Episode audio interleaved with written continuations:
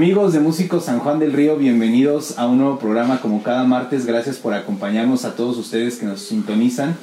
En verdad es un enorme gusto y es un enorme poder, placer poder estar aquí en la casa de don Gustavo Bárcenas, a quien agradezco demasiado la apertura de las puertas para poder hacer esta entrevista y podérselas traer a todos ustedes para deleite y goce de ustedes y que puedan conocer realmente a otro de los iniciadores, a otro de los pilares fuertes en la música aquí en San Juan del Río. Y bueno, sin más preámbulo, vamos a, conocer la historia de don Gustavo Bárcenas. Don Gustavo, en verdad, muchísimas gracias por abrirnos las puertas aquí a Músicos San Juan del Río y poder conocer su historia y trayectoria. Gracias, Carlos. Buenas tardes y a todos tus, tus seguidores y a todas las personas que vean este programa. Este, muchas gracias por, por esta oportunidad también. Don Gustavo, pues bueno, pues vamos a entrar así en tema, don Gustavo, y poderle preguntar a usted, ¿de dónde es originario usted, don Gustavo? Yo soy, soy originario de aquí de San Juan del Río, aquí nací en la, en la calle de Cuauhtémoc, número 51, en 1959, en octubre. Eh, pues orgulloso de ser sanjuanense y pues de pertenecer a, a esta cultura de, lo que es nuestro pueblo, ¿no? Increíble, don Gustavo. Don Gustavo, pues ya entrando un poquito al, tema realmente de, todo este mundo de la música, que es lo que nos conlleva este programa, me gustaría hacerle una pregunta. ¿Cómo usted comienza, a qué edad comienza a tener su primer acercamiento con la música? Mm, pues eh, siempre me sentí atraído por, por, las cuestiones musicales. Eh, yo lo veía en la televisión, veía en la televisión grupos como los Jackie, los Talking Devils, ya ligeramente ya había pasado la época del rock and roll, aunque todavía los grandes artistas, los grandes cantantes de ese tiempo estaban todavía, pero ya habían surgido como solistas, Enrique Guzmán, este, Manolo Muñoz, y ya, eh, recuerdo que en ese tiempo ya no era rock and roll, le llamaban agogó, ese, ese estilo. Y yo lo veía, lo veía mucho en la televisión, veía mucho la televisión y eh, pasaban programas musicales donde se mostraban todo este tipo de grupos y nuevas corrientes, nuevos bailes.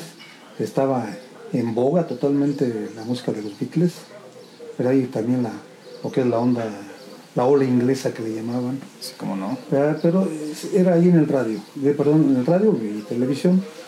Yo los veía y me sentía yo atraído.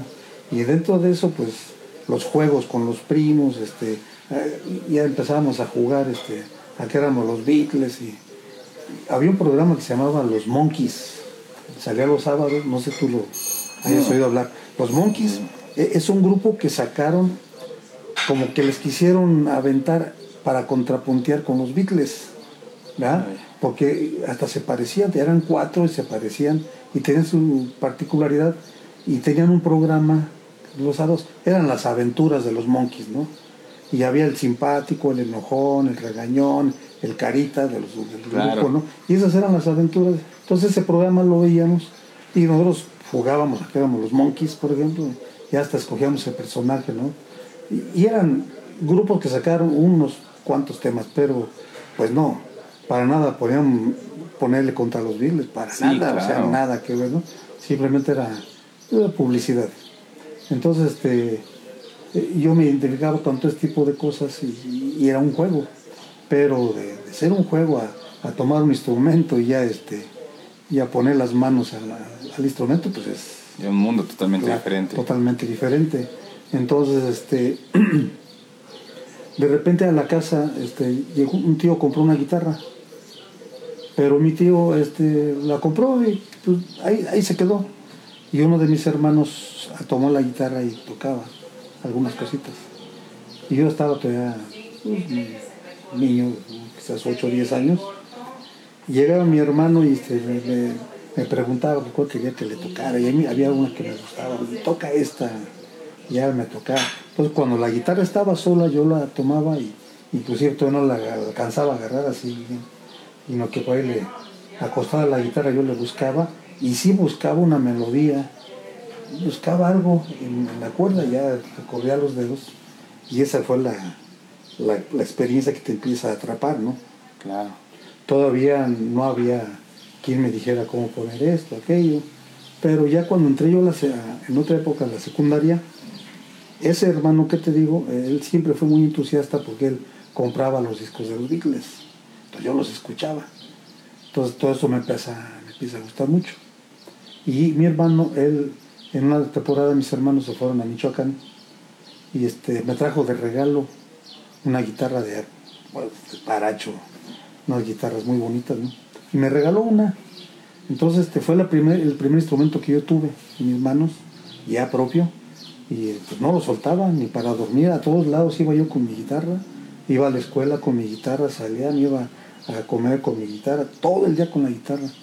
Entonces, eh, ahí en la, en la calle, tres, cuatro compañeritos, Enrique Martínez, el Lalo Gómez, este, varios compañeritos nos juntábamos a, a tocar.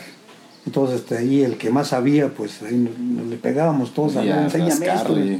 Entonces de repente llegaron unos, unos muchachos, que había una bardita ahí en la esquina de Aldama con Cuauhtémoc, había una bardita ahí nos sentábamos todos a practicar.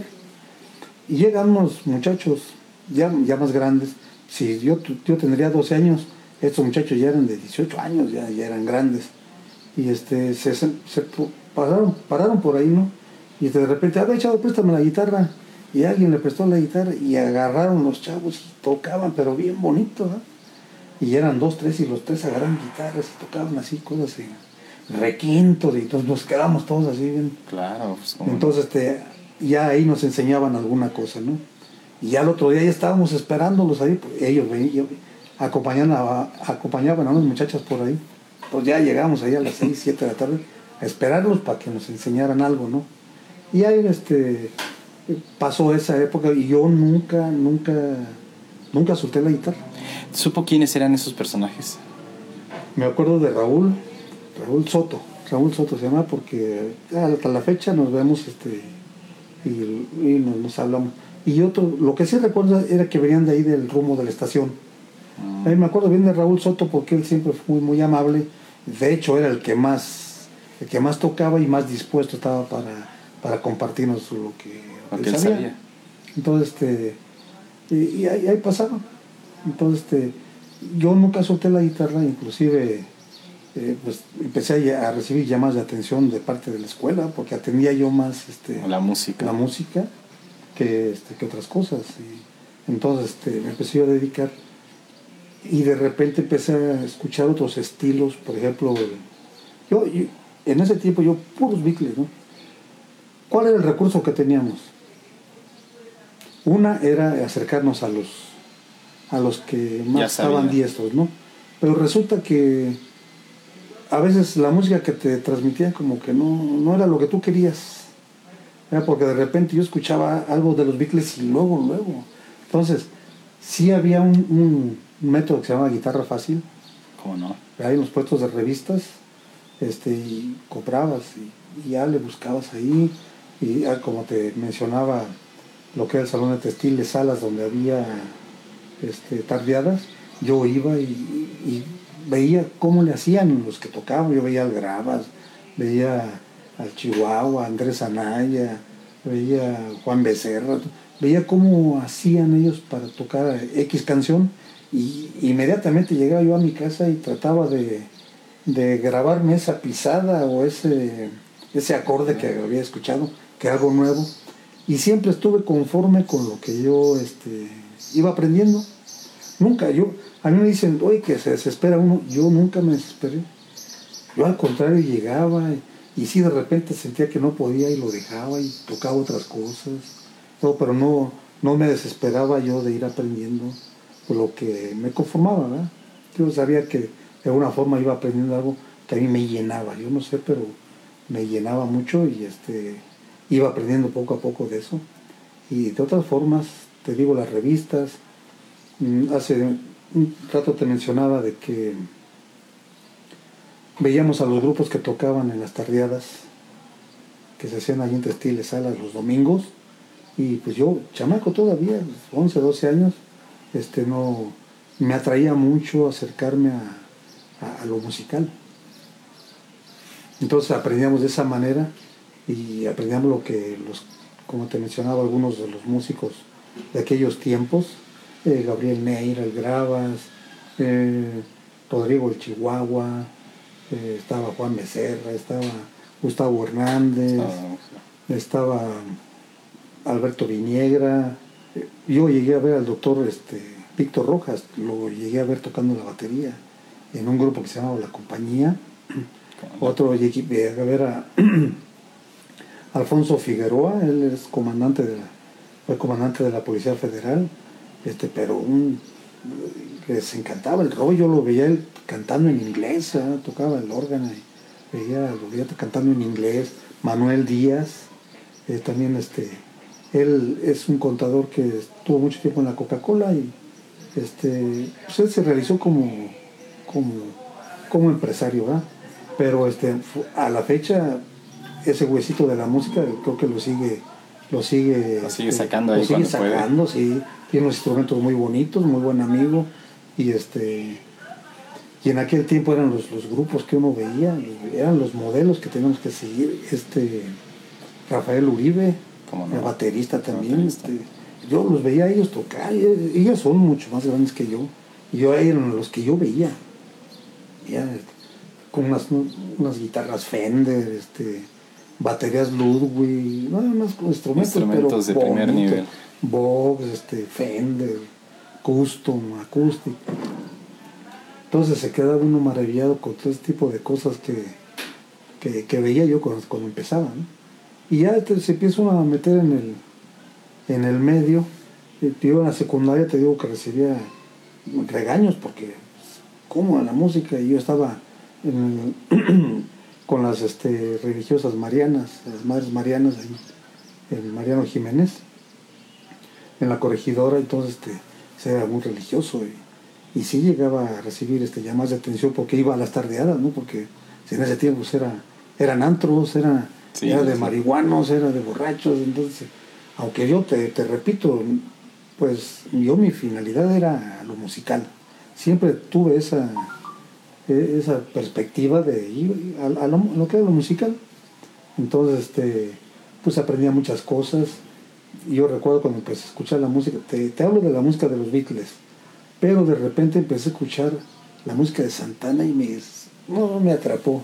Desde aquel A mí festival de sí. Woodstock. Ah, porque yo tocaba guitarra. Entonces todo, todo eso me, me, me atraía mucho. Entonces ya me volví, me volví un, un comprador empedernido de música. Co- Compraba discos y en aquel tiempo había una discoteca, pero era donde vendían los discos, no, no, no donde se bailaba.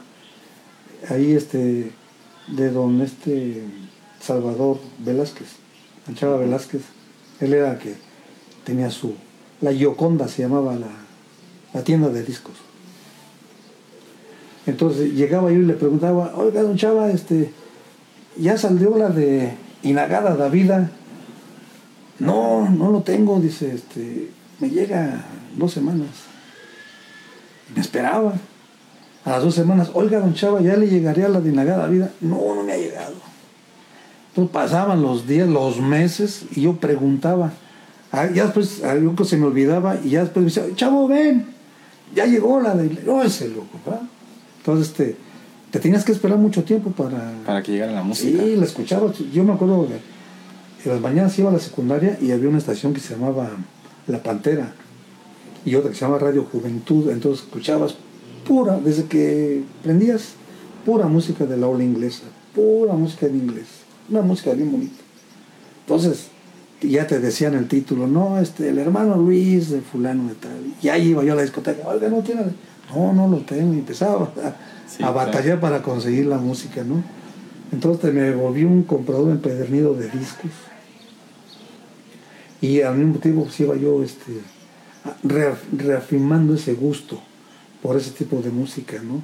no me, yo, yo desde que empecé, a pesar de que pues empiezas a, a tocar con tonos naturales, siempre sentía esa inquietud de que había algo más, ¿no? Porque escuchabas tú la versión y la escuchabas con otros grupos y metían algo, sí era un sol mayor, pero algo, algo tenía Algo más, ese algo. sol mayor que no era el natural. Entonces, vas a buscarle y cuando a veces los encontraba de chiripada, y él me gustaba, y se oía bien bonito, enriquecía tu... Sí, la armonía. Sí. Y ya este, pues no tardé mucho en juntarme con otros, con otros, con otros amigos con la misma inquietud. Pero había una cosa, no había dinero para comprar este. Había mucho gusto, ¿verdad? pero no había dinero para comprar. Los instrumentos. Sí. Entonces me empecé a juntar con, con un amigo que se llama Leonardo Jiménez. Él toca el bajo, muy buen amigo. Es ingeniero agrónomo él.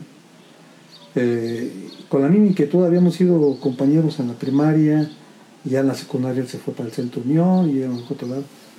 Pero yo sabía que él tocaba y, este, de- repente cuando nos encontrábamos, oye, vamos, que la guitarra y que esto. Y yo lo veía a él y él era más técnico. Él, por ejemplo, si ya lo mayor, sol mayor, menor, ya les- y yo no, yo nomás ve- veía.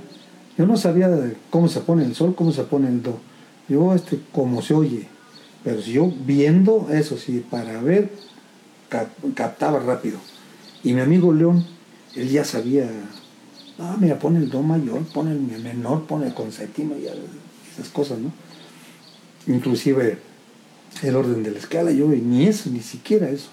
Entonces, este, pero Leonardo ya sabía, a su vez, ya se había eh, juntado con otros amigos que también eran, y que no estaría mal que los, que los contactaras, fíjate, este, José Manuel Velázquez, su hermano Alejandro, ellos también fueron de los primeros.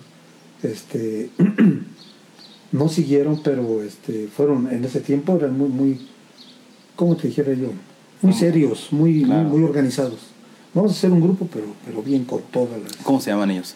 Es José Manuel Velázquez, él de la fecha es, es intelectual de la universidad y todo.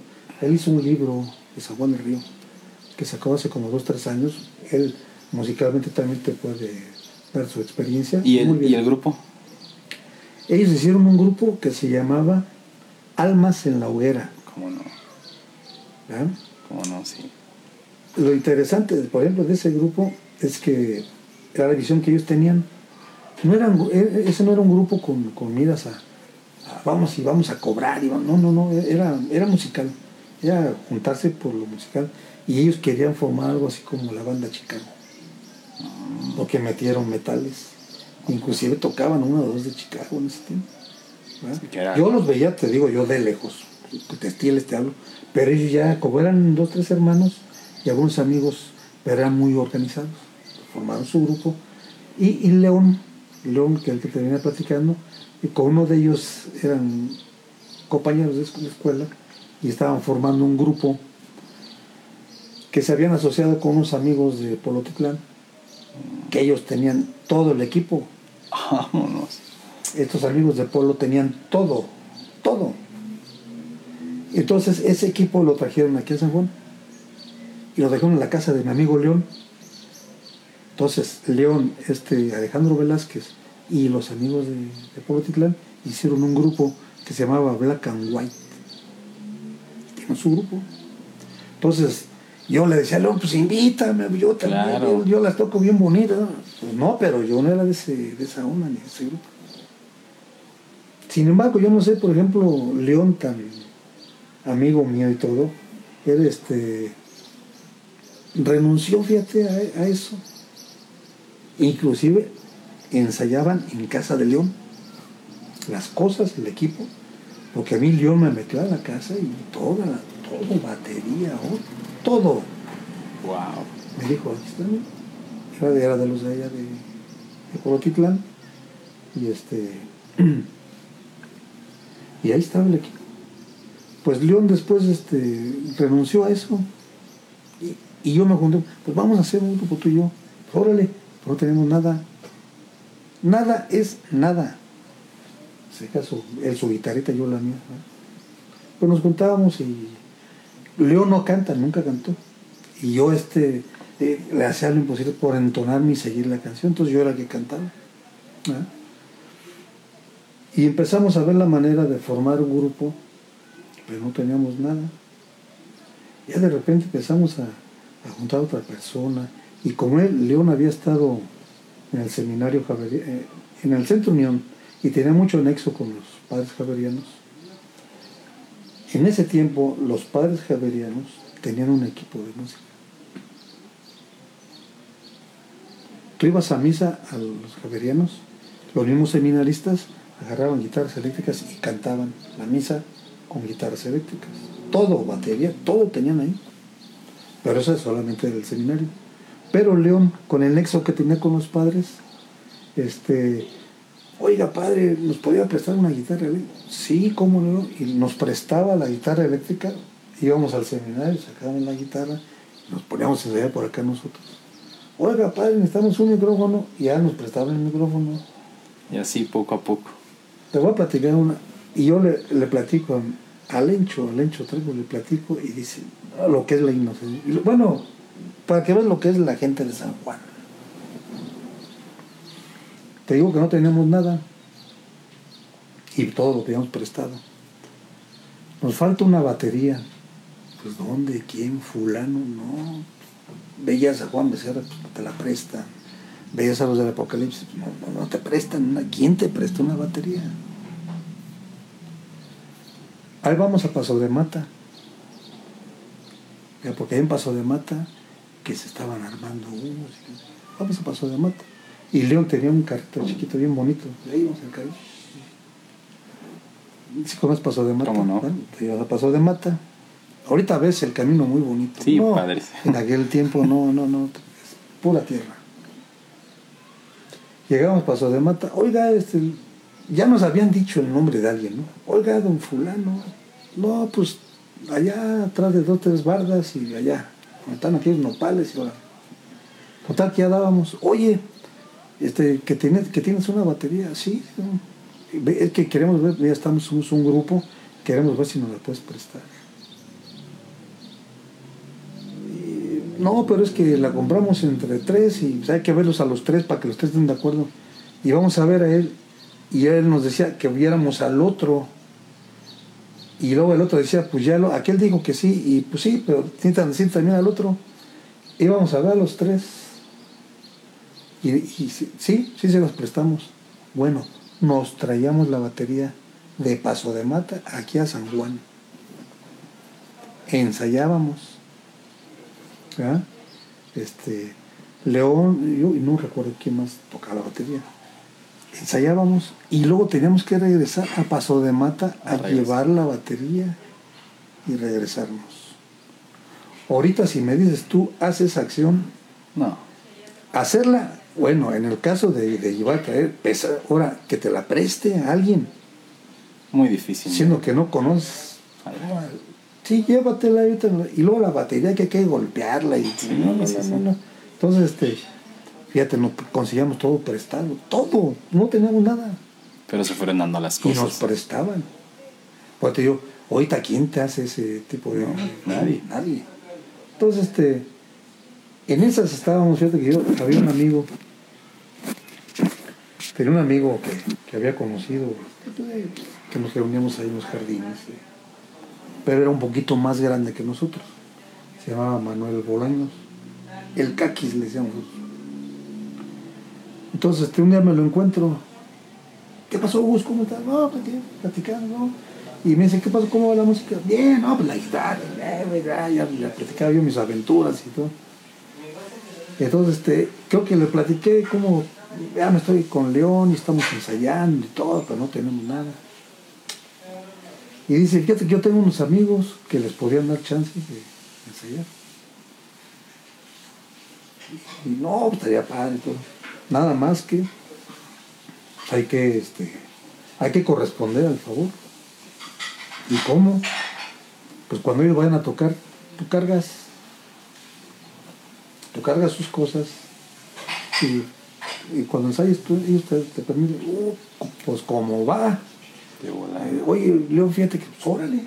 Entonces, este, ya él nos, se nos presentó, eran los del Apocalipsis. No, Gustavo, aquí vamos a hacer una, una pequeña pausa y regresamos a ver porque este está, oh, está sabrosísimo. Y ahorita regresamos con todos nuestros amigos de Músico San Juan del Río. Bien amigos, pues regresamos aquí al programa Músico San Juan del Río y en verdad que este está de súper, súper lujo, en verdad poder tener este tipo de información de primerísima fuente como le es don Gustavo Bárcenas. Y bueno, don Gustavo comentaba de que se topa ya la oportunidad de conocer al Apocalipsis. Sí, yo te, te repito, ya yo, para mí eran conocidos porque pues yo los veía. Claro. Ahí este, ya los veía actuar en fiestas, en, sobre todo en tardeadas, inclusive en bailes, bailes grandes, ¿verdad? Que, que eran los bailes de feria. Ya, yo ya los veía alternar con, grandes grupos y grandes bandas. Este, y se veía como un grupo grande, la verdad, sí, así es. Entonces te repito, mi amigo Víctor, este Manuel Bolaños, el Caquis, él este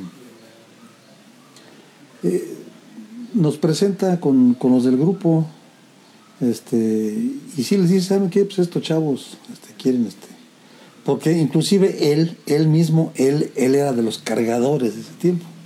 Era el que siempre andaba con el grupo. Pero, pues, siempre andaba con el grupo y sí ya sabía de, de transportar un instrumento, conectarlo y todo. Y ellos, ellos lo hacían. Pero dijeron, pues de aquí somos, agarramos estos chavos y este, nosotros cobramos y, y ellos cargan. Entonces, este, así empezamos, ya nos presentaron con ellos y sí, de acuerdo. Se dio que en ese, en ese mismo tiempo, cuando te estoy platicando, el Apocalipsis tenía su propio equipo. Tenía sus propios... ¿Recuerda quién era la alineación en ese momento de la Apocalipsis? Sí, como no, pues estaba Gabriel Neira. Es el grabas. En la guitarra estaba este Alfonso Martínez el Chicotes. Él estaba en el bajo. Estaba ya no estaba Carlos Zelaya, ya estaba Luis Rivera. Luis ya estaba, ya Carlos Zelaya ya recién se ha ido a Sonora. Este, estaba Álvaro Domínguez en la segunda guitarra. Y Enrique Segura en el bajo, en la, ¿En la batería? ¿Cómo no? Eh, ellos eran lo que era el Apocalipsis, inclusive eran exclusivos de lo que era la casona, que era un lugar este pues de elite de elite, ¿verdad? Porque ahí se reunía la, la sociedad sanjuanense, sobre todo los, los juniors. Los En un primer momento eran los juniors los que frecuentaban ahí. Este, y eran los domingos de, de 8 a 11 las tardeadas. ¿no? Entonces, yo ya los conocía a ellos. y En ese tiempo, te, te, te digo, este, ellos ya tenían su equipo, tenían sus, sus guitarritas y sus aparatos. Y en el tiempo cuando yo entré, recién se, habían, se habían ellos asociado con, con Rafael Uribe. Rafael Uribe tiene un súper equipazo, pero equipazo, guitarras Gibson, Fender, aparatos Fender, órganos, Farfisa, material, un equipazo. Sí. Pero él, él también estaba por irse ya a estudiar a, a Ciudad Juárez, no sé dónde se fue a estudiar también agronomía, y este les rentó el equipo al Apocalipsis. Entonces, el Apocalipsis tenía el equipo que rentaba Ah. y tenía el propio, lo tenía rezagado por ahí. O sea, eran dos equipos los que Eran dos equipos completitos. Eh, sí, el Apocalipsis se bajó de ese equipo y se montó a otro. Y el equipo, en un primer momento, eh, eh, lo que hicieron, y en ese tiempo, el hermano de Enrique Segura, el gordo Segura, ¿Cómo no, Oscar, Oscar. Oscar, este, él hizo un grupo con, con los hermanos Charías. Con, con este Charías y con este. no me acuerdo, los dos hermanos Charías. Este, hicieron el grupo. Este Gonzalo Álvarez. No sé quién más este, este, hicieron un grupo con ese equipo. Y le llamaban el grupo Carrusel. Este. Era, era una.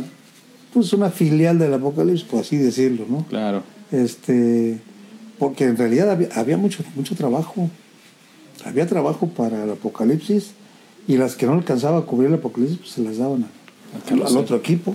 Entonces este en ese tiempo fue cuando León y yo nos acercamos a, a cargar los aparatos del apocalipsis.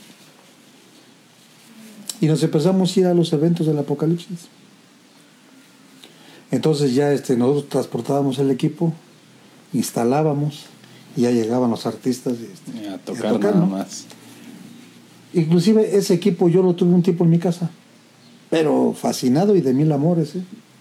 encantado yo tener este el equipo, Sí, por, por poder pegarle a todas horas. verlo y verlo y sobre y yo este de las cosas que, que, que yo haga son oportunidades que se te presentan, ¿no? Porque este gracias a todo eso yo sé cómo se modula un aparato, yo no sabía ni cómo se prendían.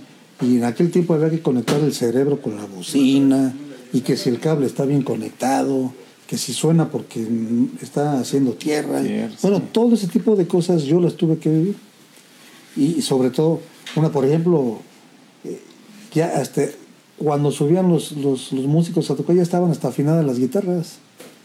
Porque nosotros ya, ya nos habíamos echado el palomazo Claro. que era eh, armar y ahora sí, a ver, échate tu canción y todo, ¿no? Inclusive en algunas ocasiones, este, en algunas fiestas, ya este, estando en la fiesta, nos decían los del grupo, toquenle chavos, y ellos iban a, se iban, se iban a bailar y lo tocábamos. Y te eh, la verdad, fascinados por, por este, todo este tipo de cosas, ¿no? A mí nunca, no me da no, ni, ni pena ni, ni nada, porque este, pues todo eso te forma. Sí, no se Gustavo. Pues es que dije a lo mejor. no se preocupen.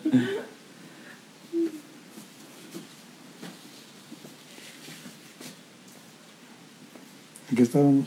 en la parte donde las fiestas ya se. Sí, Se ellos, ellos, iban a bailar. Ellos iban a bailar y nosotros tocábamos. No, eh, fascinado yo, yo fascinado. Todo, todo lo que tenía que ver con eso. Fíjate que hay muchas cosas que me dice, por ejemplo, mi mamá era bien, se paseaba mucho mi mamá, que de repente que a Tijuana, que de repente que a la playa, que de repente acá, que era bien paseadora. Y yo también soy el más chico de mi familia. Entonces, este, yo nunca iba porque tenía que ensayar, porque tenía un evento. Siempre la música fue mi prioridad. Claro. Y antes que mi familia. Me perdí muchos eventos familiares gracias a, Son de los a- a la tocada, ¿no? Entonces, este, pues eh, fue de esas cosas. Entonces, así empezamos nosotros a, a- ya a tener un contacto con, con la música ya en un instrumento ya conectado, el micrófono. Eh, eh, eh, ese tiempo formamos un grupo, le llamamos Snoopy, Snoopy Group. Snoopy Group. Snoopy Group y era Leo- Leonardo él tocaba el bajo este en ese tiempo ya metimos a nada le decimos el Chihuahuilla Chihuahuilla este Villalobos un hermano, eh, hermano de ahí del grupo forastero ¿No Sandoval? no, No. eh, tocaba la guitarra pues, Villalobos Oguín Villalobos Chihuahua este Héctor Héctor Oguín Villalobos él tocaba la batería y, y fíjate no si yo tendría 13 años este tendría 10 años y andaba con nosotros tocando la batería. Porque él también andaba cargando eh, también hay metido nomás que es fascinado con la batería él no lo hacía que cargar otra cosa puras cosas de batería él se encargaba de armar la batería, de todo. Entonces, como no, no éramos afines en la edad, pero este, pues tocaba bien la batería, pues tócale. Entonces, este, y- entonces León en el bajo, yo tocaba el re- requinto, este, la batería, y mi amigo, el que nos había organizado ahí, este, El contacto. ahí empezó a, también a agarrar un instrumento. Y hicimos ahí el Snoopy Group. Y ya este, ahí anduvimos. Pero ya para ese tiempo, pues ya tanto subes, vagas, andas acá, que, que ya te empiezas a, a- Alguien te observa, Sí, a- claro. algo te, alguien, te, alguien te observa o algo se da, algo se da, ¿no? Este, porque de repente a mi casa llegó este Bruno Becerra con Gustavo Hernández. Yo estaba en secundaria, como en segundo de secundaria. Y ellos eran más grandes, te repito, eran, eran más Sí. Si yo estaba en secundaria, ellos estaban en preparatoria, ¿no? Finales de prepa. Sí. Entonces, este. Oye, chavo, este, venimos a, pues, a ver si quieres tocar con nosotros. Hijo, yo, pero. En ese tiempo solamente eran dos opciones: era el Apocalipsis y Rock Family. Y los dos eran buenos grupos. Bueno. Entonces, de repente me va a ver el Rock Family, no, pues, pero sí, de volar les dije sí, sí, pero no era así porque tenía que pasar una prueba. La audición. Sí, tenía que audicionar con ellos. Y dices, no, pues te esperamos tal día ahí en Matamoros. Órale, pues. Y ya fui, y este. Y Ya me hicieron la prueba, que acá, que toca esto, que a ver, saca esto. Me pusieron una canción, a ver, sácala. Y ahí yo Pues para no hacer de la tan larga, no la pasé. Este. pues lo clásico, ¿no? Ah, pues bueno, luego te, luego te hablamos, nosotros te buscamos y ya no pasó nada. Y, y pues fue una, una cosa que a uno le, le decepciona, ¿no? Sí, claro. Pues. Pero este, bueno, adelante. Yo todos tenía, tenía mi grupo y este, y ahí íbamos, ¿no? Entonces, este, cuando yo ya terminé la, la, la secundaria, fíjate que ahorita que te estoy platicando las cosas van saliendo otras cosas. Claro. Me viene a la mente. Te voy a platicar porque merece, merece, merece que mencionarlo. Este, ahí cuando yo salí de secundaria para la graduación, total que eh, opiniones divididas y todo, trajimos a un grupo de TX, yo fui el que lo propuse, yo los vi tocar y me fascinó cómo tocaban. ¿Quién serán? Se llamaba Universo 5. Y te, te puedo nombrar los que era el se pidaba Juárez, el Chito, el Chito, estaba Adolfo Hurtado, muy buen baterista. Aquí muchos lo conocen como Mobono, pero no se llama Mobono, es Adolfo Hurtado, muy buen baterista. Estaba el Doro, que era el que tocaba el teclado. Estaba el, dicen el Cácar, Carlos el Cácar, bajista, también de aquellos tiempos. Y conformaban un grupazo que se llamaba Universo 5. Y tocaban puras canciones que a uno le gustaban. Santana, Beatles, Dos, pura onda de esa. Y bien tocada. Entonces, yo los llevé a, a la graduación. Y ya terminando la secundaria, este me vieron otros, otro, otro- me vio Juan González, Juan José González, lo, lo conoces también, no? el bajista. Él, él había formado un grupo que se llamaba Los Tres. Le llamaban tres porque pues, eran tres. Eh, Yo ya los había visto. Era Juan. Juan, él, él había salido del Apocalipsis. Fue de los fundadores de Apocalipsis. Y ya, ya había formado aparte, anduvo en otros grupos y de repente formaron un grupo que se llamaba Los Tres. Y en esos tres estaba, cuando yo llegué, estaba Juan González en el bajo, estaba Guadalupe Aguillón Vega, que era mi compadre Lupillo, El Lupillo famoso Lupillo, ¿cómo no? el requinto, y estaba Adolfo de Tequis tocando la batería. Los tres, se oían bien bonito. El único que cantaba era Lupillo. Ni Juan canta ni Adolfo. Entonces lo, era muy guitarrística la cosa. Lupillo buenísimo en la guitarra. Sí. Y este, cuando había que cantar, cantaba Lupillo. Entonces, este, de repente me dicen, oye, es que, vea que te invitamos acá al grupo. Eran los tres. Y ya fui al grupo. Para, para- cuando yo fui ya no estaba Adolfo, estaba eh, este Oscar Segura, el gordo. El gordo. Y este, iba a entrar el Chepe, hermano de Lupillo, este Mm, José Sí, cómo no. su hermano iba a entrar. Entonces prácticamente entramos los dos juntos. Entonces ya me hicieron la prueba, ¿verdad? Y este, pues vuelvo a no pasarla. ¿Sabes qué? Pues que no, no pasa la prueba, pero... Pero ahí que tocaba. ¿Quién? Usted. ¿Quién Guitarra. Guitarra. Bueno, es que eran los tres. Entonces, este, ¿cómo se iba a conformar el grupo de los tres? Lupillo se iba a pasar al órgano. Fue donde él pasó a tocar órgano. Se pasa al órgano. Y yo entré a la guitarra y Chepe llegó a cantar nada más. Su función era vocalista, nada más.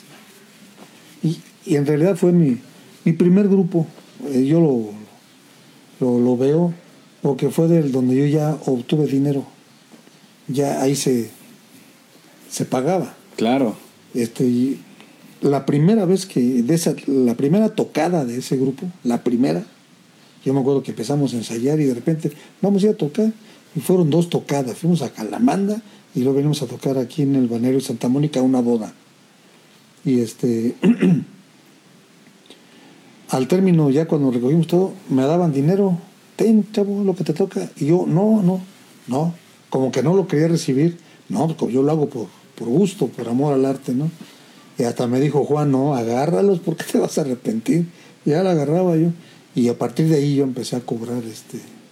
Ahora sí, después ya no daba paso sin guarache. ¿no? sin guarache. ¿Cuánto cobraba en ese entonces, don Gustavo? Mm, Te daban un porcentaje. Como siempre era dueño, era dueño, el- casi siempre había un dueño de todo el equipo. Sí, y el claro. dueño del equipo cobraba y pagaba porcentajes. ¿Qué te gusta? Me han de verdad un 9%, 10% de lo que... Y eran tocadas de 400 pesos, 500 pesos. Entonces, que me tocaban unos 90 pesos, 100 pesos, a lo mucho. O menos, ¿eh? Este, y era lo que, lo que pagaba. Entonces yo a partir de ahí ya, ya todo cobraba. Pero era un grupo muy, muy dinámico porque había mucho trabajo. Dos, tres veces por semana. Wow. Este, tocábamos este, en fiestas, lo que es 15 años, todo, tardeadas. Había, se organizaban muchas tardeadas en Testiles Salas, en Aguarrica, en Santa Mónica. eh, y veníamos a Bantí, veníamos a San Isidro, San Pedro, donde quiera organizaban tardeadas todos los domingos. Entonces siempre había, Había viernes, sábado y domingo, mucha chamba y bien pagada, bien pagada. Y luego había un. Te lo, yo eh, pocas veces lo, lo platicamos en amigos porque pues son, son cosas de- de- del medio. Sin embargo, este, en lo musical, por ejemplo, aquí había una actividad musical que poco se mencionaba porque eran los centros nocturnos. Aquí había dos centros nocturnos en San Juan. ¿verdad? Pero eran dos centros nocturnos que tenían música en vivo diario. Diario. Y la música era negocio ahí. ¿Cómo no? Era negocio que tocaras una canción y cobrabas por la canción. Este, este, todo era negocio ahí. Entonces, este, y yo en mi formación musical me fue bien importante porque eso me forjó un criterio musical amplio para que yo pudiera aceptar mucho tipo de música y, y no, y no despreciar ningún tipo de música. Porque yo venía de, de mi formación de música de los Beatles, de la ola inglesa. Muy rock, totalmente. muy rock, y muy acá, y muy fino, muy, acá, muy canciones de América y de Pred y todo ese tipo de cosas. Pero yo me, me topé ahí, a raíz de que trae ese grupo y que te digo que era muy dinámico por el trabajo. De repente estábamos tocando en el centro nocturno. ¿verdad? Y en el centro nocturno, en ese, en ese tiempo tocabas este, una canción. Empezaban los Tigres del Norte, este, su música apenas empezaba, los Bookies empezaba apenas. Pero por ejemplo, esa música se vendía mucho ahí. La comercial de esa época, Sí. ¿no? Y, eh, tocabas, pero había los dos, los dos centros nocturnos que había, los fines de semana tenían variedades, viernes y sábado. ¿Y qué era la variedad? Que venían este cantantes, venían este cómicos, venían bailarinas, había todo tipo de, artistas. Entonces, este había un grupo que se llamaba Los Guapachosos, era un grupo que venía de México, un grupo muy bueno, tropical, buenísimo. Entonces ellos eran los grupos de planta y ellos acompañaban las variedades. Entonces, este, ¿qué es una variedad? Que llegaba, llegaba el artista y llegaba con sus papeles. Tengan A ver, tenga, aquí está la trompeta, aquí está el bajo, todo. Y te digo, los guapachos, ellos venían de México y lo hacían. Pero cuando luego metían de emergentes a grupos locales, que, grupos de aquí de San Juan, que éramos nosotros, este, eh, órale muchachos, aquí a la variedad, este, ya llegaba el cantante de ranchero, oiga, chavos, sí, y pues aquí está el papel, y no nomás, pues no, fíjese que no, pues somos líricos. Mm, guardaban sus papeles, pues cuál se saben, ya nos decían, ¿no? Y ya, no, pues ahí con pena y todo, decíamos, o tratábamos de, bueno, trataban mis compañeros que eran más experimentados, porque yo, lo que era de música ranchera, pues nada. Claro. Pero por ejemplo, Lupillo, él era muy bueno. Él sí, este, pues, se sacaba porque él, él, él, lo que él, la experiencia de él, sacaba muchas cosas. Entonces, este, ahí me, eh, es donde tú dices, híjole, pues debo de escuchar música. No importa la música que sea. Tienes que darte la oportunidad de conocerla y, ¿por qué no, de aprendértela, ¿no? Entonces, este, poco a poco ya ibas, este, pues a lo mejor mejorando o, dándote cuenta de que era necesario prepararse para todo eso. Entonces ya, ya venían ahí más, más cosas en los grupos aquí en San Juan. Este, la formación de, de nuevos grupos, pero yo me acuerdo que me daba yo cuenta que sacaba yo las cosas, por ejemplo, ensayaba con un grupo, o sea, la canción que teníamos que ensayar, y ya en la tocada ya no me acordaba cómo iba. Ah. Este, aprendí algo y ya la sacaba y en la cómo era. Entonces yo veía la necesidad de hacer una anotación. Es necesario anotar algo porque pues luego se te pasa, o Claro. no te acuerdas cómo va la frase, cómo empezaba, qué tonos iban. Entonces se ve, ve uno la necesidad de aprender, de aprender más cosas. ¿Cómo ves? No, hombre, Eh, Gustavo, tremenda, tremenda toda esta parte realmente de lo, de lo que viene usted comentándonos aquí, realmente es algo muy increíble poder ob- obtener toda esta parte, porque pues, si es bien sabido, muchos de aquí, eh, pues nada más conociendo esta, esta parte, ¿no? Del Apocalipsis, el Génesis, Rock Family, pero sin duda alguna ahora que se excava, ahora que hay muchas más, pues realmente se dan cuenta de todo, todo, todo, todo lo que había antes, ¿no? Por ejemplo, los tres, todo lo que... Snoopy Group, Black and White, toda esta parte son grupos que realmente, pues en lo personal se lo voy a compartir aquí, don Gustavo, yo no los conocía, ¿no? Yo No, siempre que, sí, yo nomás conocía toda esta escuela de los más conocidos, ¿no? Que le llamaban en ese momento los populares, pero sin duda alguna todo lo que hay detrás es algo maravilloso. Don Gustavo, vamos a hacer una pequeña pausa y regresamos aquí para toda nuestra gente de Músicos Órale. San Juan del Río porque esto está cada vez mejor. bueno. Regresamos. Si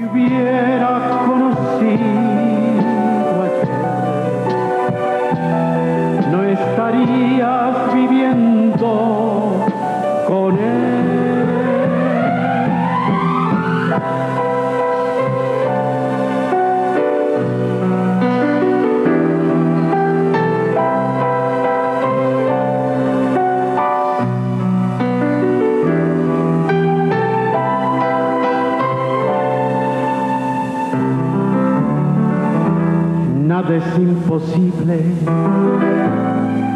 pero amarte es más que una locura. Es odiar el tiempo y maldecir mi suerte,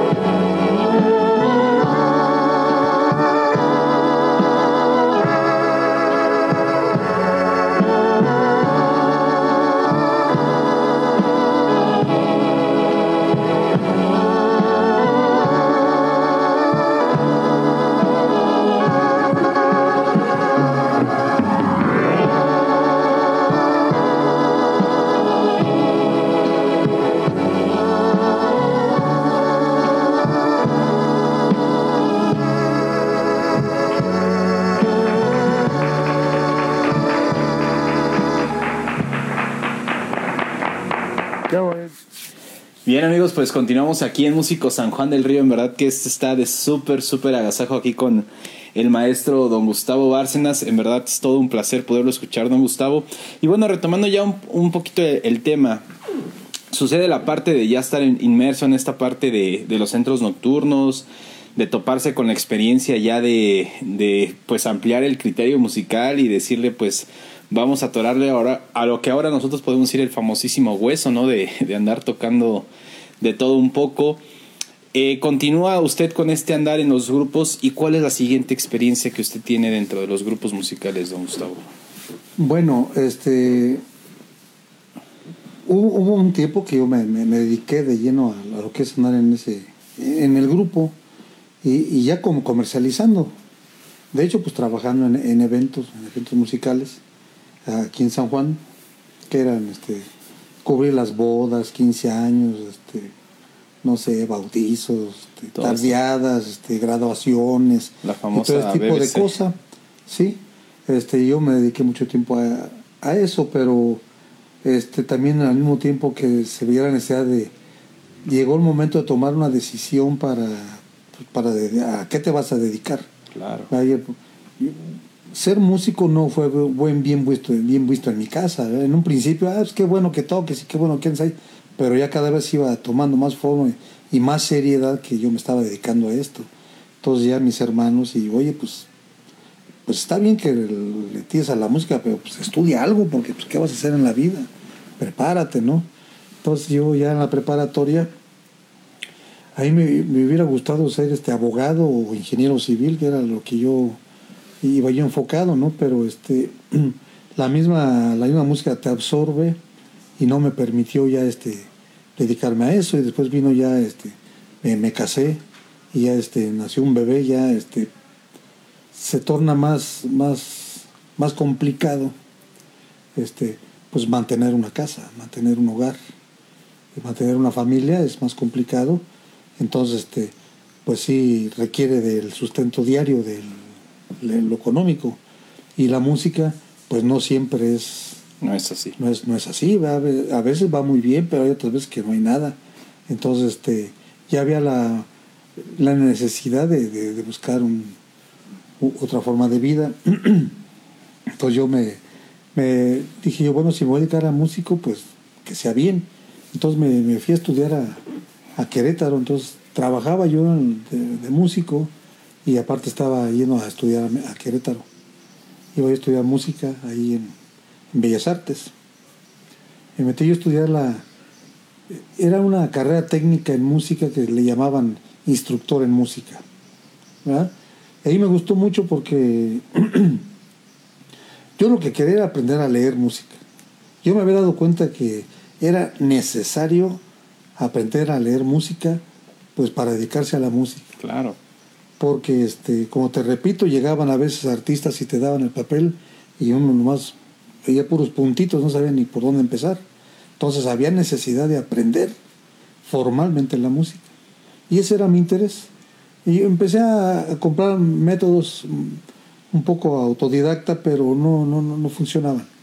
Entonces me fui a Querétaro y me encontré con esa oportunidad de que y yo digo qué buena oportunidad porque este, era un programa donde yo entraba a, la escuela a las 4 de la tarde y salía a las 9. de- Era pura música, entonces era mi charco. Yo, de repente este, yo ya estaba estudiando, de repente ya estudiaba piano, estudiaba guitarra, luego nos estaban, nos estaban preparando para dar clases en secundaria, nos estaban enseñando a tocar el método de la flauta dulce y este, materias teóricas, historia, pedagogías y todo tipo de cosas. Es una cosa, un ambiente bien bonito que a mí me, me Sí, encantó. sin duda Yo tuve maestro, tuvo Aurelio Olvera, No, el fue mi maestro- Luis Yello, Olvera fue mi no, maestro. famoso Yello. Este, de música, el maestro de piano fue Gabriel Juárez, Papá de don papá Alfonso, de, de Alfonso, papá, fue, mi maestro Gabriel Juárez. ma- gran maestro de, maestrazo, de capilla, ¿no? organista, Sí, sí, no, ¿no? es Bueno, pues yo lo que sé, yo me identifico mucho con el maestro Juárez porque pues él un gran músico, porque Sí, él, en paz descanse. él era maestro de primaria, era maestro de primaria, pero era músico. Él era organista y este fue director de la orquesta de cámara del conservatorio, es hijo emérito del conservatorio, no, no, no, una una eminencia el maestro Gabriel Juárez, ¿no? Como músico, porque era un músico que igual te agarraba el acordeón, igual este, yo por ejemplo, yo, al momento que estaban las lecciones de piano, él estaba, estaba escribiendo la parte de las trompetas de su sonora, porque tenía una sonora. Él fue el fundador de la sonora Querétaro, que después fue muy, muy, muy famosa. Pero él, como no, no fue muy ambicioso, eh, después la, la dejó que la orquesta se fuera y, y después formó otra orquesta, pero así a, a la medida de que lo que le gustaba, ¿no? No le gustaba muy, muy faramayoso. Entonces, este, fue mi maestro, el maestro Gabriel Juárez, del cual estoy orgullosísimo de haberle conocido. Yo todavía fui este, al conservatorio en el 2010, cuando, mi, cuando fui a escribir a mi hijo allá al, al conservatorio. Yo también dije, voy a tomar unas lecciones aquí de, de aquí de, para continuar con el piano. Y me inscribí. Me inscribí este, ahí al conservatorio, estuve yendo un año todavía al conservatorio. Y en ese me topé con el maestro Juárez ahí, pues, este, porque ahí en el conservatorio tienen un- una bodega donde tienen un archivo grandísimo. Y ahí estaba el maestro buscando algunas cosas. Fue de las últimas veces que yo lo saludé al maestro Gabriel Juárez y todavía me invitaba a, a- a verlo, a, tomar, a seguir tomando clases. Este, mi mamá me regaló este piano. Cuando me lo regaló, yo fui a ver al maestro Juan Gabriel, porque cuando yo estudié ya no tenía piano. Yo iba a estudiar a las casas o, o a las escuelas a estudiar mis lecciones, pero cuando eh, compré este piano fui a ver al maestro Juárez y él me estuvo dando, me estuvo dando clases este, sin cobrar un solo centavo este, ahí en la universidad. Yo le decía, maestro, ¿qué? ¿Cómo le hago para inscribirme? No, no, no, no. Él siempre me dice, tú, tú eres universitario y aquí vete, yo aquí te atiendo. Siempre un tipazo. Sí, no, Un tipazo, un maestrazo. Mis respetos para el maestro Gabriel Juárez donde esté, este, que seguramente está en los coros celestiales allá. Dirigiéndolos. sí. Entonces, este, toda esa camada de maestros que nos vieron, Fran- Francisco Escobedo Pech me dio guitarra, él también fue de ahí, todos universitarios.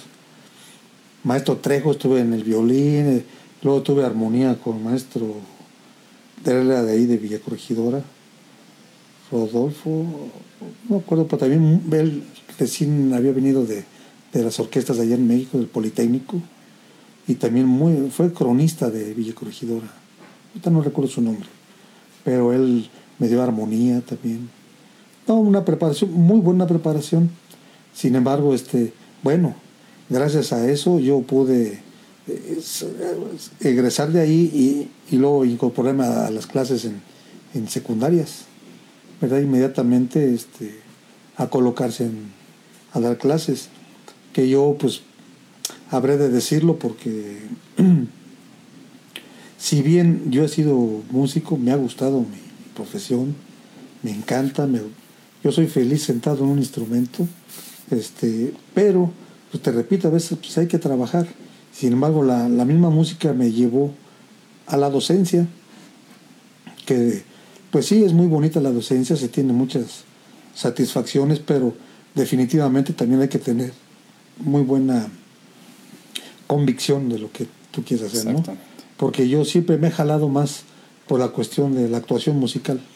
Yo creo que es el- esa es la espinita que ningún músico se va a poder quitar jamás, ¿no? El No. estar en un escenario y desempeñando y transmitiendo sobre todo esa parte. Sí, yo, yo he puesto, he puesto mis estudios, este, y yo feliz me la paso ahí, feliz. Ahora, este, mm, no sé, por ahí por los, a fines de los ochentas, principios de noventas, pues se empieza a digitalizar todo esto, ¿no? Con las pistas MIDI y todo ese tipo de cosas. Yo después de, de eso, de los grupos, pues este, había una forma de, yo primero tocaba guitarra y después este en esas de que toca la guitarra y ah, este tuve que brincar al a otro instrumento que es el teclado ¿verdad? este de repente tuve que dejar la guitarra y dedicarme al teclado este en realidad a mí me ha gustado todo Claro. me ha encantado la guitarra y me gusta el teclado. Pero en aquel tiempo, ya- en los grupos, este, cuando tronó el apocalipsis, del que estábamos hablando hace rato, este, se desintegró y con ese interés de volverlo a formar, eh, Gabriel Neira este, empieza otra vez a, a convocar a las piezas, ¿no? Pero ya, por ejemplo, ya Luis Rivera ya no iba, Ya no. a participar. Entonces necesitaban cubrir ese, ese hueco que dejaba Luis. Entonces te dice Gabriel, no, sí, pues yo me agarro el órgano, que venga Gustavo, el- Gustavo Hernán. Bárcenas, Gustavo Bárcenas. Ah, pues perdón, Es perdón. Gustavo Bárcenas y se, En la guitarra. se agarra la guitarra y él grabas el órgano. Y empezamos a ensayar con ese formato. ¿no? ¿Quién estaba en, la- en- en los otros instrumentos? Estaban los mismos del Apocalipsis, estaba ¿Segura? Segura, estaba Álvaro, Álvaro Domínguez en la guitarra, Guitarra. estaba Rodrigo Alvarado en el bajo, el grabas, que se iba a pasar ya al teclado y yo iba a entrar a suplir la guitarra. Ah, right, right. Entonces este empezamos a ensayar, pero este estamos ahí sacando las canciones y luego de lo que estábamos ahí practicando, muchas veces yo ya me sabía la parte del teclado, porque yo siempre agarraba un instrumento, siempre. Siempre tenía instrumentos en la casa y, y Y a sonarlos. sí. Entonces este, eh, empecé a tocar el teclado y ya me dice el grabas, no, pues mejor toca tú el teclado. Y yo me sigo con la guitarra y a cantar. Y empezamos a, a cantar de esa, de esa manera. Eh, ¿cómo, ¿Cómo le pusimos al grupo? Creo que Albatros le pusimos al grupo. Albatros. Ya, ya no era Apocalipsis. Discúlpeme, aquí mejor me equivoco a todos. ¿No era Alcatraz? No, No. la Alcatraz ya fue después. Pero este creo que le pusimos Albatros, creo. Pues por, por ponerle nombre, ¿no? Y te digo, había trabajo en ese tiempo. Armamos un grupo y de volada tenías tocado, ¿no? Entonces este, empezamos a ensayar y este fue como yo empecé a, a tocar en el, el- yo lo que quería comentarte era cómo es que yo empecé a tocar este el teclado. Fue en ese momento Y fue, entonces. estoy hablando más o menos como de 80, 80. Empecé a tocar teclado, me empezó a gustar mucho. Empecé ya. Había tanto trabajo que yo, este, y había órganos este, automáticos que tenían pedales. Sí, ya, ya Sí, un poquito más. entonces, este, sí, tenía cajas de ritmos y había pedales. Luis Rivera se había salido del Apocalipsis para dedicarse como solista con órgano. Entonces ya Luis andaba solo con su órgano, acompañándose con solo, solito. él solito con sus automáticos y órale. Y entonces él ya se había independizado y nosotros seguimos acá a batallar con el grupo. Entonces yo también empecé a ver la facilidad que yo dije, pues este está ganando la lana solo ahí con el automático. Y yo después también en ese que te compro y que te vendo y que te cómprale, que yo te cambio y te doy dos por uno. y yo también me hice de un órgano, de un órgano automático, y empecé a ensayar, a estudiar, a hacerme de un repertorio, ¿no? Y empecé a, me fui a tocar a un restaurante que se llamaba El Lienzo, que estaba ahí en Panamericana. Una cocina muy sabrosa ahí, por cierto. Y tocaba ahí los viernes, sábados y domingos a la hora de la comida. Entonces ganaba yo dinero, solo, sin tener que repartir. Sí, los Me lo ganaba yo solo.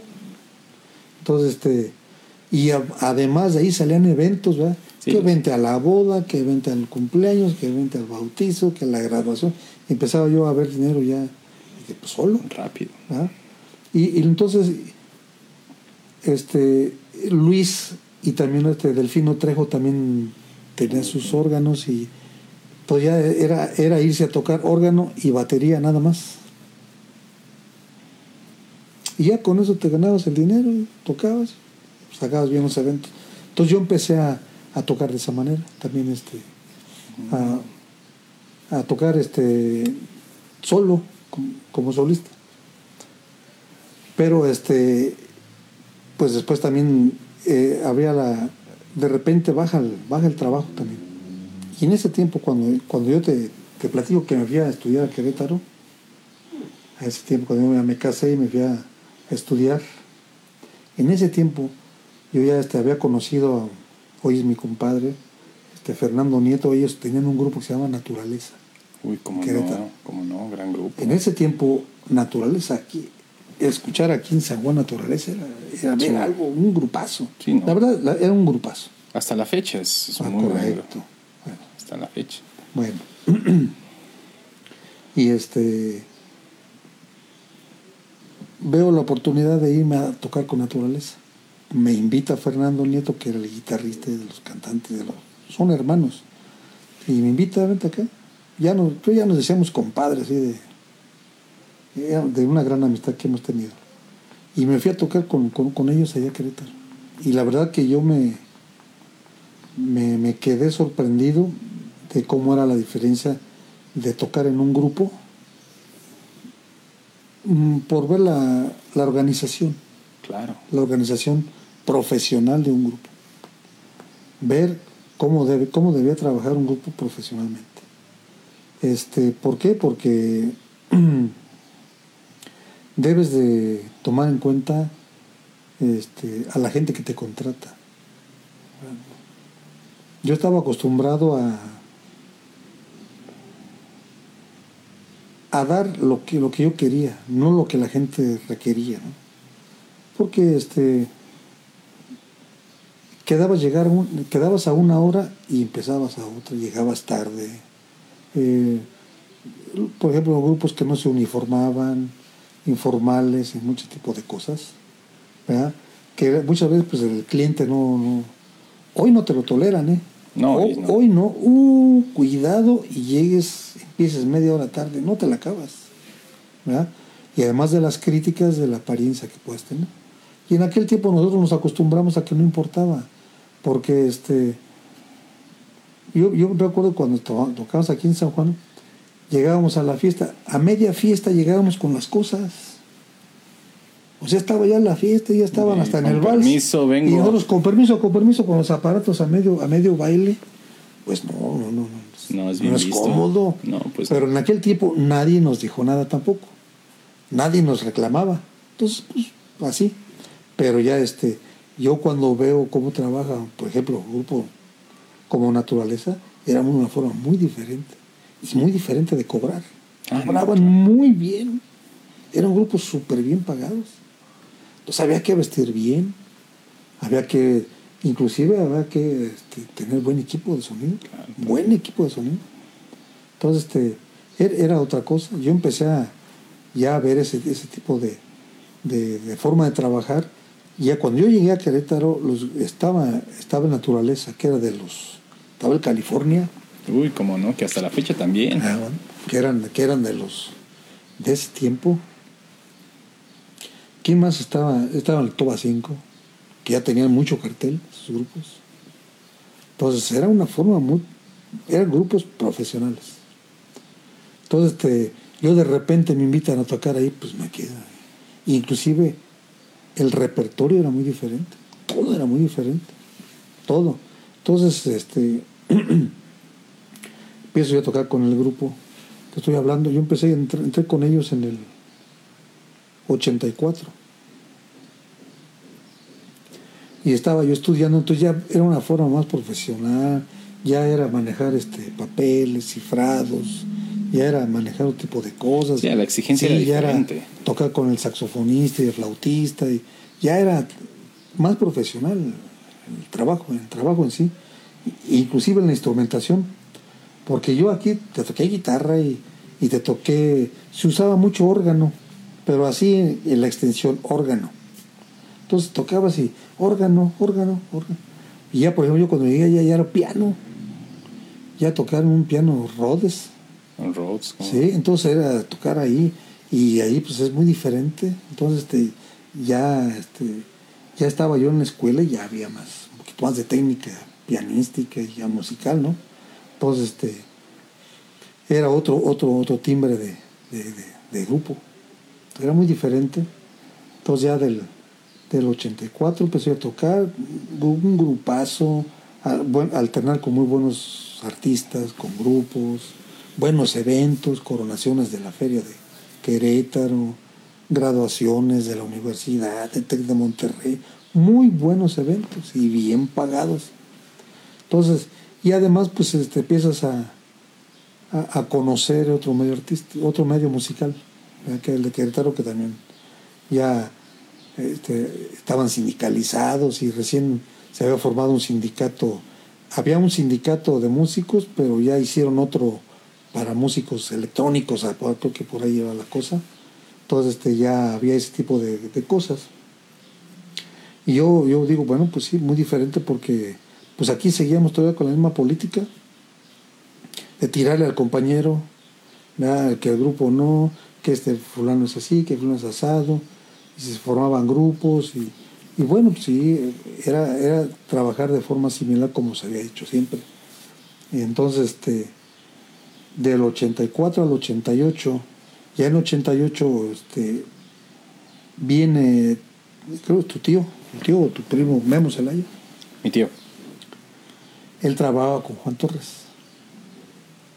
¿cómo no? Él era, era- él, él era el ingeniero de sonido en un principio y después llegó a ser el, pues el coordinador de toda la logística de lo que era su, Su producción. su, su- su producción. Entonces, este, me invita, Memo, me dice, oye, fíjate que se va a salir el, el tecladista de acá del maestro. Y yo le platiqué de ti, ¿cómo ves? Y, y, pues no, me dijo dos veces, ¿verdad? Vamos. Yo cerrado de ojos, vamos. Y ya me entrevisté con él, me hizo la prueba, y ya este, pues me aceptó.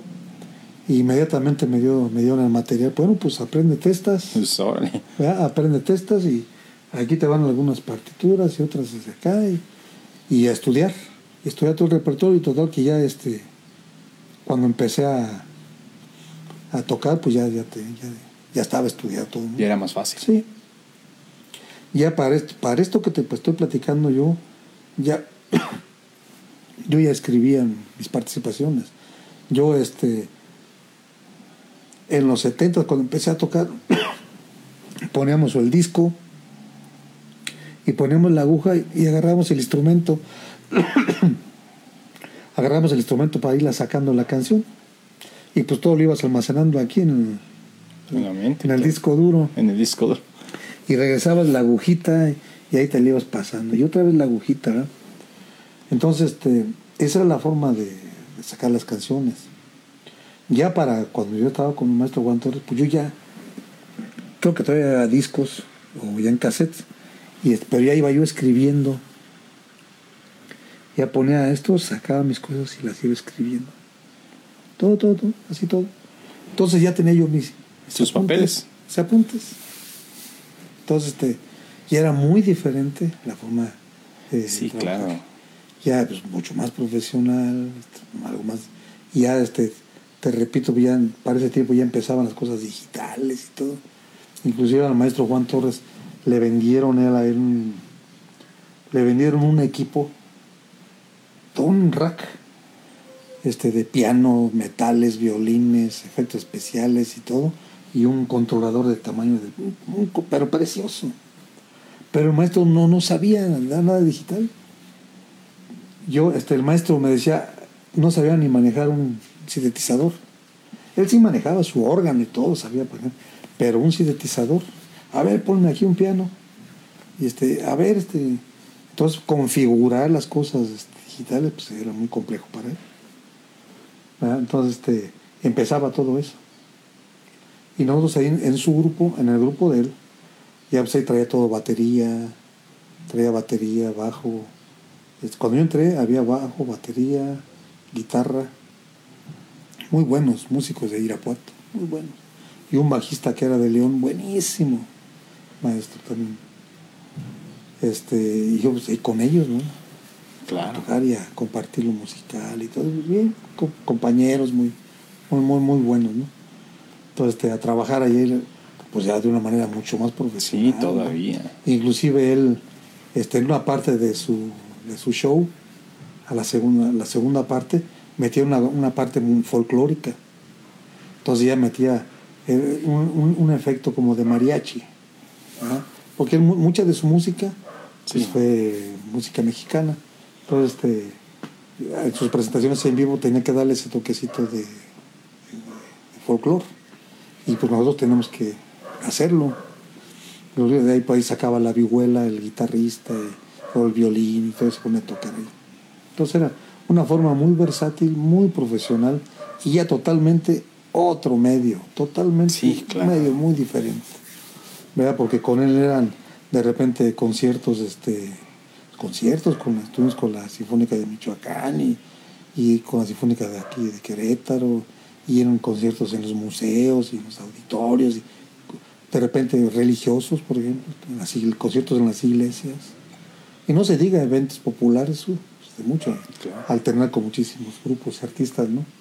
Entonces era un trabajo mucho, muy profesional, ¿verdad? que, que tuve la oportunidad de, pues de, de- de vivir con el maestro Juan Torres, ¿verdad? del cual este, pues, yo le agradezco porque pues, le, le digo maestro porque pues, era un maestro, y- Claro, y además del cual yo aprendí muchísimo como, como músico, como músico, como pianista y, y pues sobre todo el gusto, gusto musical por hacer las cosas bien, Como deben de ser. hacerlas bien, tener un, un buen gusto por, por lo que haces, ¿no? Claro. Entonces, sí. Y, y, y después de eso, pues re- yo formé un grupo, ¿Cómo se llamaba? Superboy. Yo formé- hice, hice un grupo en cual este, puse mi estudio y invité a algunos amigos a, pues, a hacer, a hacer buena música, a hacer este a hacer un grupo profesional aquí en San Juan. Claro. Don Gustavo, vamos a hacer una pequeña pausa y continuamos.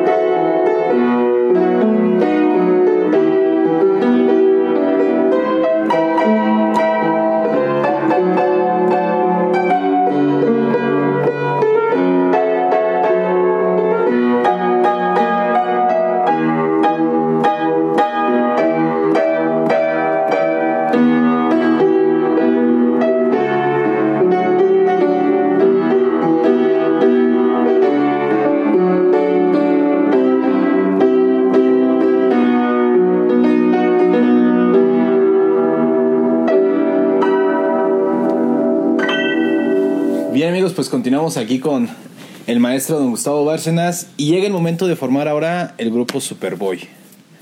El grupo Superboy. Sí, este, te digo, yo puse un, un estudio musical para, pues, tener el estudio, ¿no? Un estudio donde eh, muchas veces en casa es bien complicado tener tu, Todo el equipo. todo claro. tu equipo y estar ahí. Pues una casa pues es para, para estar ahí tranquilidad y muchas veces este, pues el equipo cuando ya ensayas con un grupo, todo eso pues es a veces es hasta molesto. Entonces puse un estudio eh, donde daba clases particulares ahí. Recibía algunos alumnos. Aquí en San Juan. Aquí en San Juan. ¿Cómo se llama el estudio? Este, renté una casa a un lado de la casa de mi mamá en Cuauhtémoc.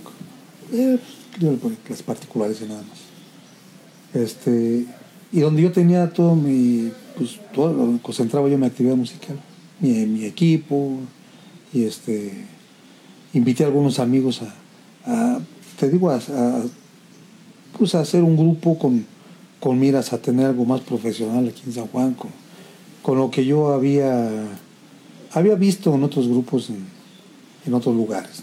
Lo, lo vi en Querétaro con el Grupo Naturaleza, con, a, a través de otros grupos que yo observaba, este, eh, además con la experiencia de andar con nuestro Juan Torres, porque te digo, fuimos a muchos lugares. Entonces, muchas veces alternamos con grupos locales, pero muy buenos grupos, y te digo, grupos profesionales, que yo decía, bueno, pues aquí, no, aquí en San Juan no podríamos tener este, Algo así. pues grupos que pues, bien, bien, bien formaditos, bien profesionales, pues. Este, y, y yo quería formar un grupo pues, así, un buen, un buen grupo que, que cubriera cualquier tipo de eventos. Yo, yo noté una, una cosa, mira, y creo que sigue siendo a la fecha. Hay muchos eventos aquí en San Juan y de repente te encuentras que traen grupos de fuera. Exactamente. Te traen a fulano que viene desde Celaya, que otro viene del Distrito Federal, que otros vienen de acá, que vienen de acá. Y, y, y lo- si, si te informas, oye, ¿por qué te- pues es que aquí no hay? La respuesta es, es que San Juan no tiene. Claro. Entonces tú, eh, yo le dije, bueno, pues hay que hacer un grupo con ese formato, ¿verdad? con un formato más versátil, profesional, de buena apariencia, de buen equipo de audio. Es un grupo profesional en toda su extensión. Y este y esa era la idea de formar ese grupo. Y empezar a traer elementos. Y sí, este, sobre todo ser más riguroso en la forma de ejecutar las canciones. Lo más lo más acercado a la, a la realidad, ¿no? No hacerle arreglos ahí, no, no, No, no, no. Ahora sí que a la capacidad lo más que, dale lo más que le puedes sacar a la canción, ¿no? Entonces este, empezamos a trabajar. Por ese tiempo yo había ido a cubrir a un, a un amigo de TX, este, que se Quiros. Él es pianista, inclusive estuvo también con Juan Torres.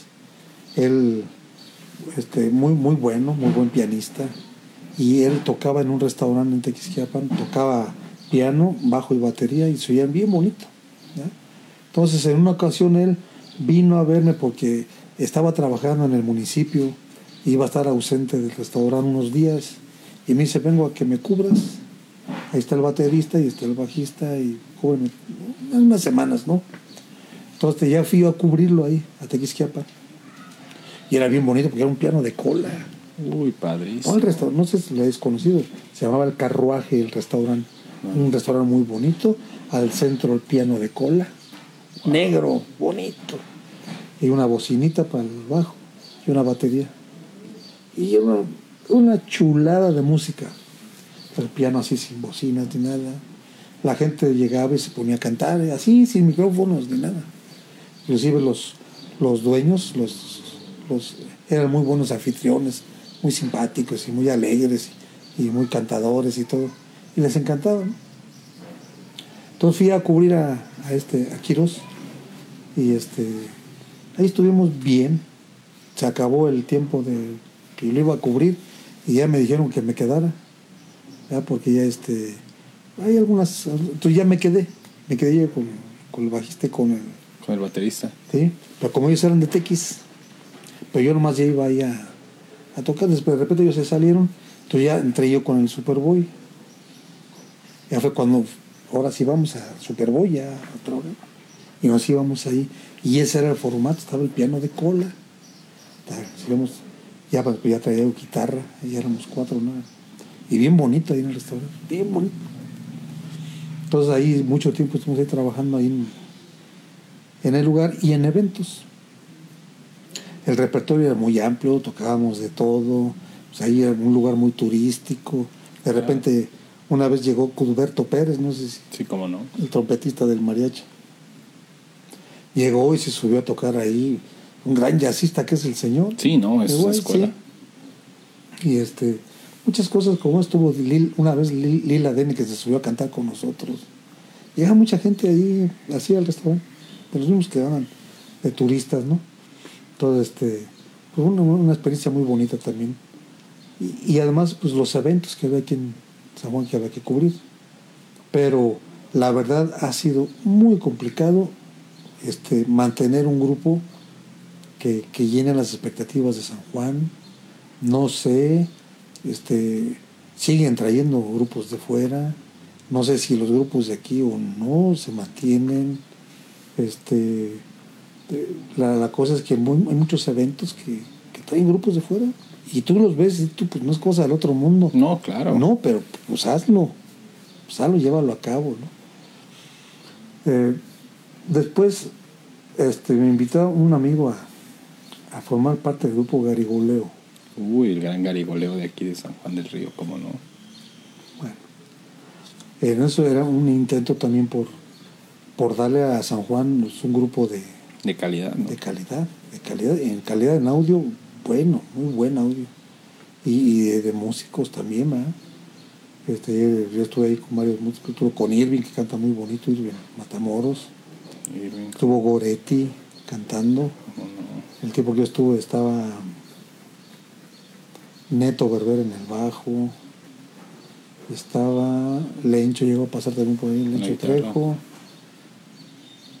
y estuvo unos trompetistas que a- habíamos trabajado con un grupo que no era comercial el grupo, el grupo era, una orquesta, una orquesta de, del movimiento de GSA, la que habíamos formado ahí para los eventos propios del, Claro. del movimiento este y acá en la cuestión profesional este los que tocaban en los metales los, los invitamos los invitaron acá en grupo Garigoleo a Ramón a Ramón a Chava y a este Jorge Ortiz formaron ahí lo que era la cuestión de los metales Juan Orozco también un gran trompetista muy bueno que tiene su academia Sí, cómo no, el gran Juanito. él, Juanito, no. estuvo ahí también.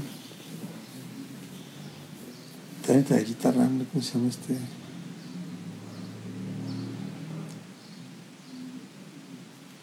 Un amigo de aquí me... canta muy bonito, también cantaba con Irving. Hacía unos duetos con Irving muy bonitos. Te va el nombre ahorita. Miguel, Miguel Ángel Escamilla. Toca la guitarra muy bonito, canta muy bonito.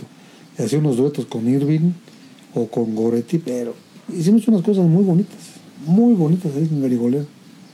Pero, te repito, mantener un grupo siempre es, es complicado. Sí, es difícil. Es complicado. Cada- Es complicado. De repente, en otros tiempos, te digo, aquí el, trabajo sobraba.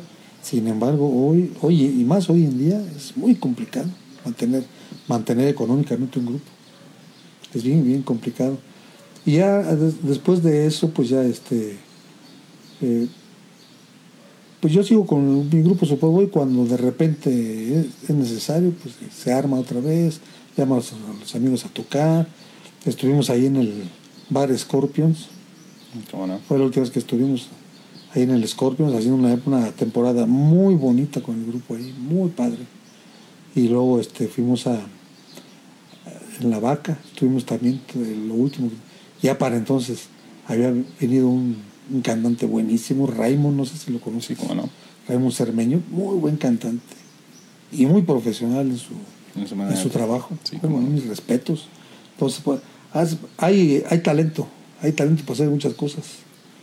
Pero, te repito, es un grupo siempre es complicado. Ahorita es complicado mantenerlo, económicamente es muy complicado. Si no tienes un buen centro de trabajo, pues no, no, No, no, no sale. dura, no dura. Exactamente. A menos lo que yo veo que siempre duran son los grupos de hermanos.